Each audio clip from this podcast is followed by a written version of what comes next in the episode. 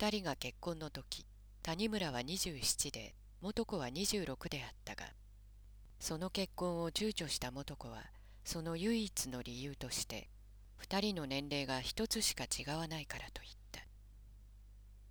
かように躊躇する元子は谷村が元子を恋するよりも決してより少なく谷村を恋してはいなかった。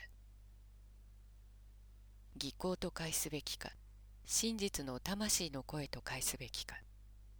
あるいはまた女にとっては真実と技巧が不可分なものであるのか。その解き難い謎について谷村が直面した第一歩であった。二人の年齢が一つしか違わないからというそれに補足して元子は言った。女は早く老けるからそしてあなたはいつか私に満足できなくなるでしょうと。けれども事実はあべこべであった。その時から11年谷村は38となり元子は37になった。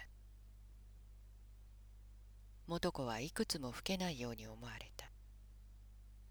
元子には子供がなかった。子供が欲しいと思わない？と元子が言った。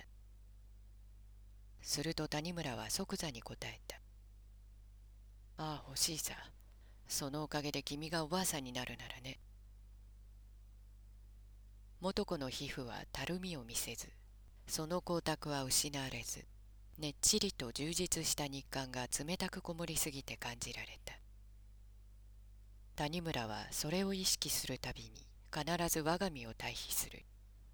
痩せて干からびて骨に皮をかぶせたような白々とした肉体を。その体内には日ごとの水防を感じることができるような悲しい心が住んでいた。俺が死んだらと谷村は考える。元子は岡本のような公職無知な老人の餌食にすらなるのであるまいか。恋愛などという感情の形物はあってもなくても構わない。ただ肉体の泥沼へはまり込んでいくだけではないのか。するとその時元子の広い心だの温かい思いやりなどそれはカラスが刺したクジャクの羽のようにむしり取られてカラスだけが肉体というカラスだけが現れてくるのではないか。俺は恋がしてみたい。肉体というものを忘れてただ魂だけの。そのくせ盲目的に没入できる激烈な恋がしてみたい。なろうことならその恋のために死にたいと谷村は時に思った。